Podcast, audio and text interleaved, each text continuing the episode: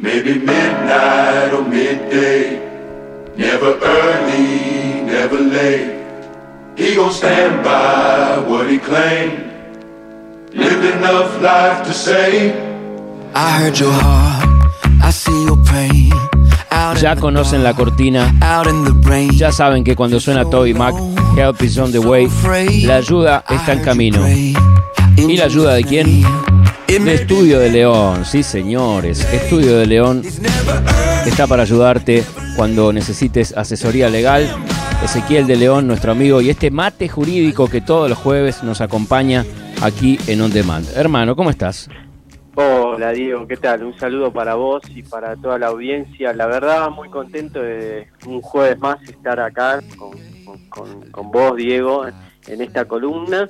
Y te ten- tengo que dar una mención especial, A ver. la verdad, acá al aire, a esta cortina fabulosa que, que ya ni bien empieza, ya como que crea un clima. Es lo nuevo de Toby. Mac, sí. Yo La- creí la que era, justo para vos. Me pareció que era un tema, eh, además por lo que dice, ¿no? Que, que nunca llega tarde y la ayuda está en camino. Me parece que es acorde a lo que a lo que estás eh, proponiendo vos como abogado y asesorando a la gente, a los trabajadores, a aquellas personas que están necesitando eh, que los defiendan, ¿no?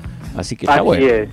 Así que te felicito, hermano. Muy buena cortina. Igualmente. para nuestro nuestro espacio. Así es. Eh, bueno, hoy vamos a hablar eh, un poquito de- del tema de la sucesión Bien, y después vamos a hablar de las nuevas normativas vigentes que, bueno, como usted sabe, acá siempre hay buenas noticias. Sí, siempre buenas noticias. Para malas noticias tenés a todos los otros.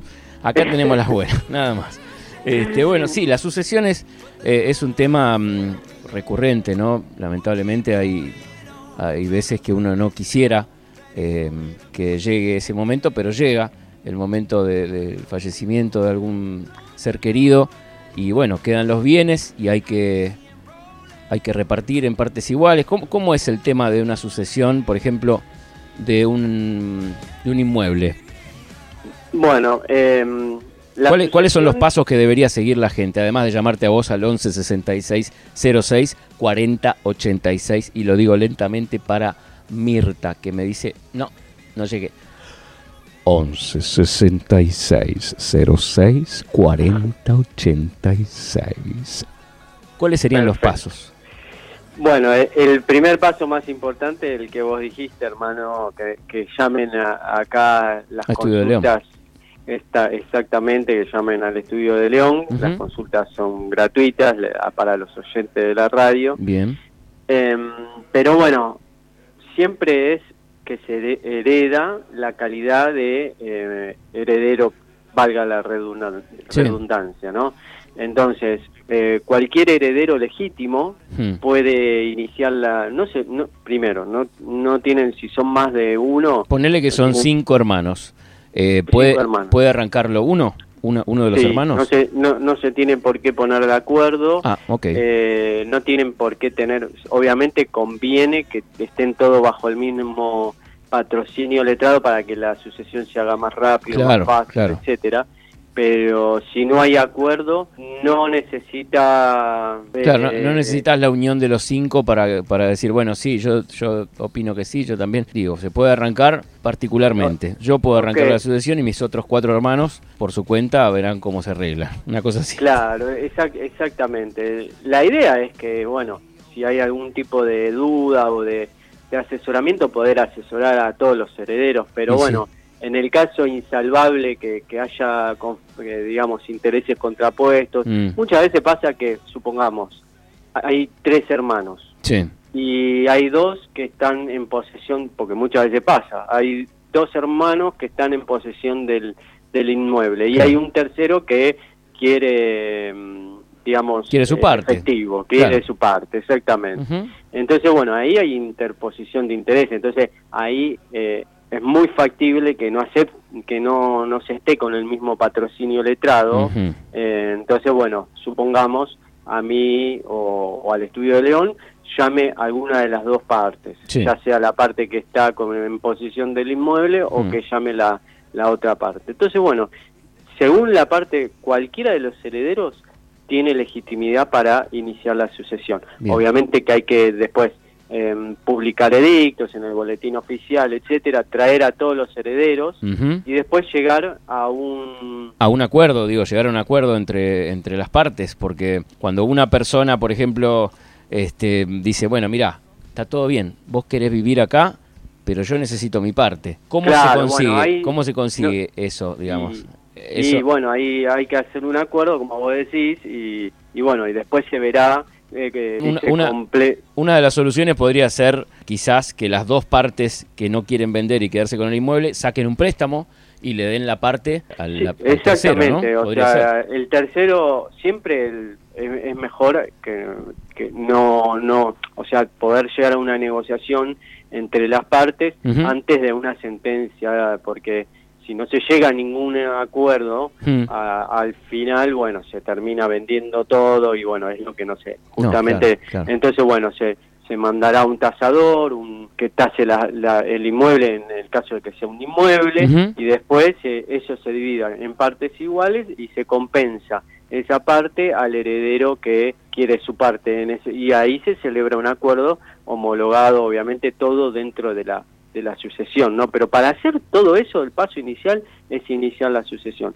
Para iniciar la sucesión necesita acreditar el vínculo partida de nacimiento y la partida de defunción. Bien. y nosotros eh, en el estudio siempre tratamos de, con este tema de la pandemia y todo lo demás. En los gastos iniciales ya le incluimos el pedido de las partidas. Claro, porque la las partidas ahora no es eh, que vos vas a La Plata y agarrás un papel y no, sino que es algo que se saca online y validado, ¿no? Tiene tiene como Claro. un, un tiempo también de duración, creo. Pero bueno, a- además de eso, lo que, lo que quiero que quede claro, me Hmm. gustaría es que la, la herencia, digamos, es por partes eh, iguales para el- los herederos forzosos que son siempre, eh, en este en este caso, los hijos Claro. de los causantes, de los fallecidos. Sí. Esos son en los herederos forzosos. Está protegida con un, un instituto que se llama la legítima.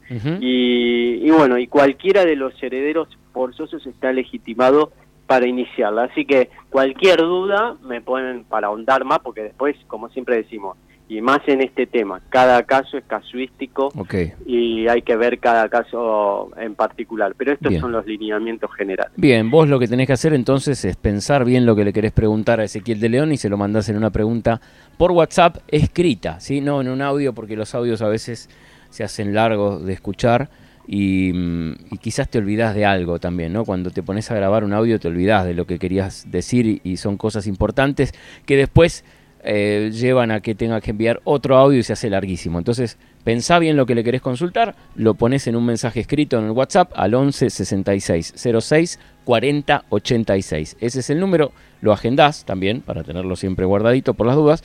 Es Estudio Ezequiel de León.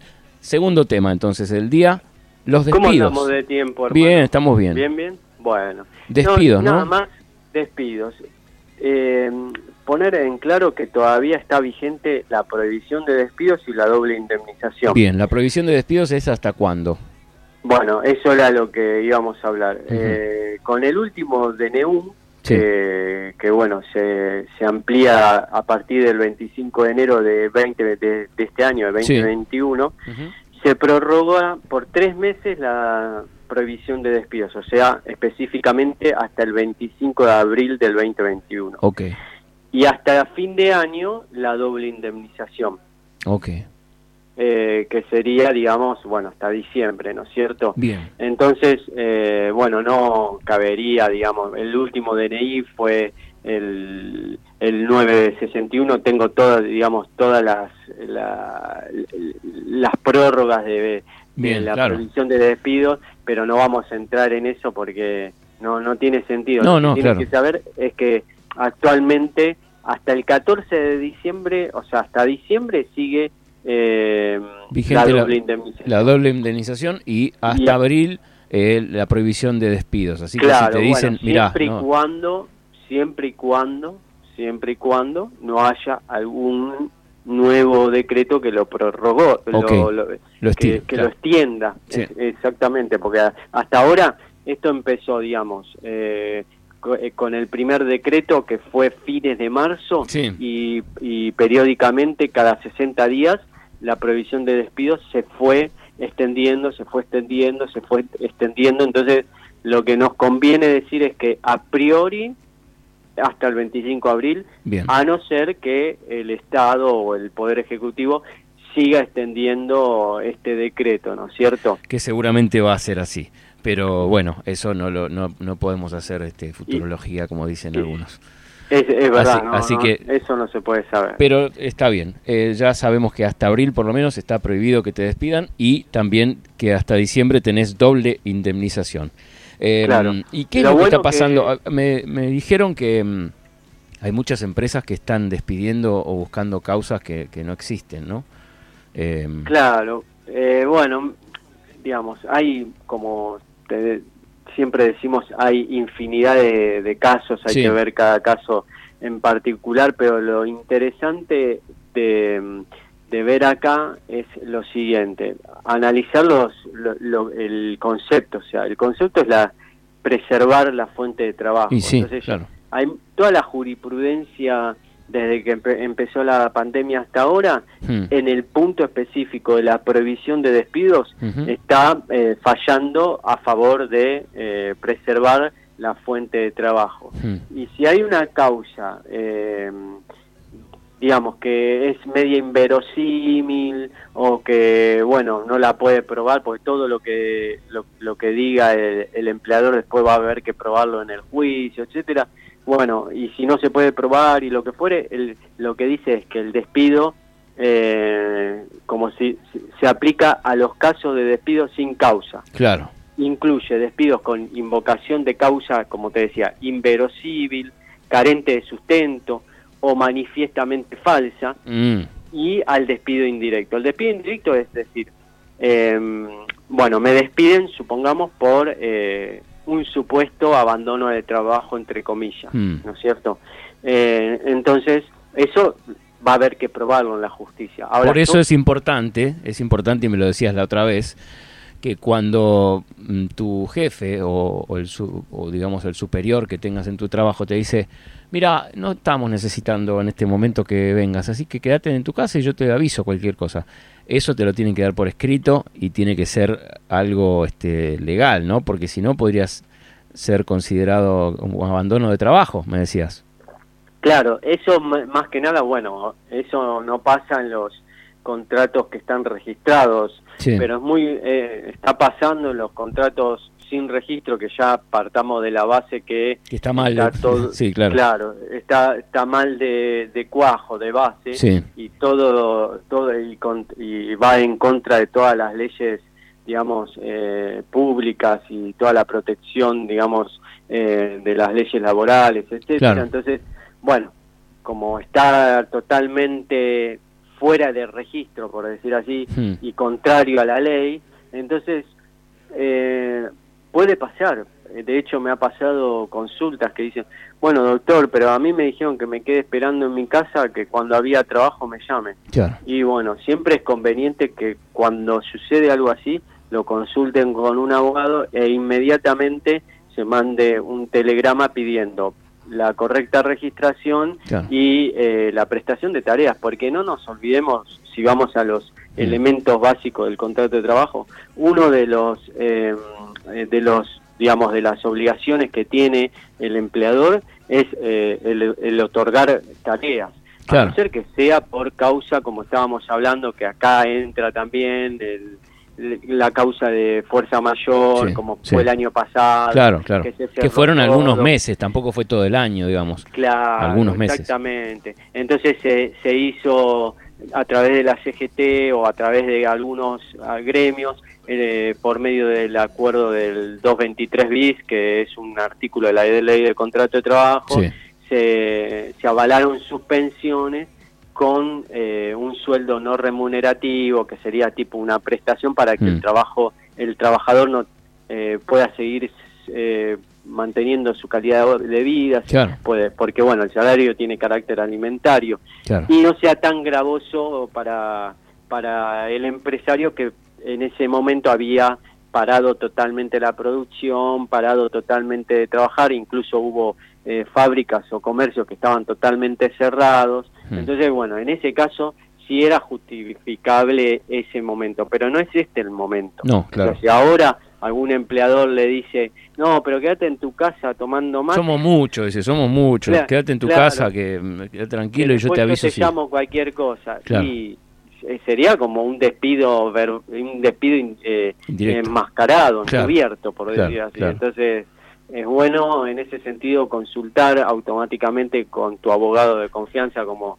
usted siempre dice. Así es, Diego. estudio Ezequiel de León, que vos ya lo tenés agendado y además tiene una página web que es Eh, el www.estudioezequieldeleon.com.ar. bien, en Me esa página desprevenido. Sí, sí. En esa página eh, vos tenés también los audios que su secretaria Estefanía va subiendo este, muy prolijamente para que puedas escuchar las charlas que tenemos desde hace meses con Ezequiel y si hay algún caso que, mm, que sea el que vos tenés en este momento, vos que, vos que estás escuchando, querido oyente, si tenés una duda sobre, mm, por ejemplo, remuneración, hay audios de remuneración. Si tenés alguna duda sobre despidos, tenés audios de despidos. Eh, bueno, también tenés eh, un audio de mm, sucesiones, así que hay un montón de cosas que podés eh, revivir en la página de Ezequiel de León. Y yo te agradezco, hermano, por este jueves, por la información que trajiste.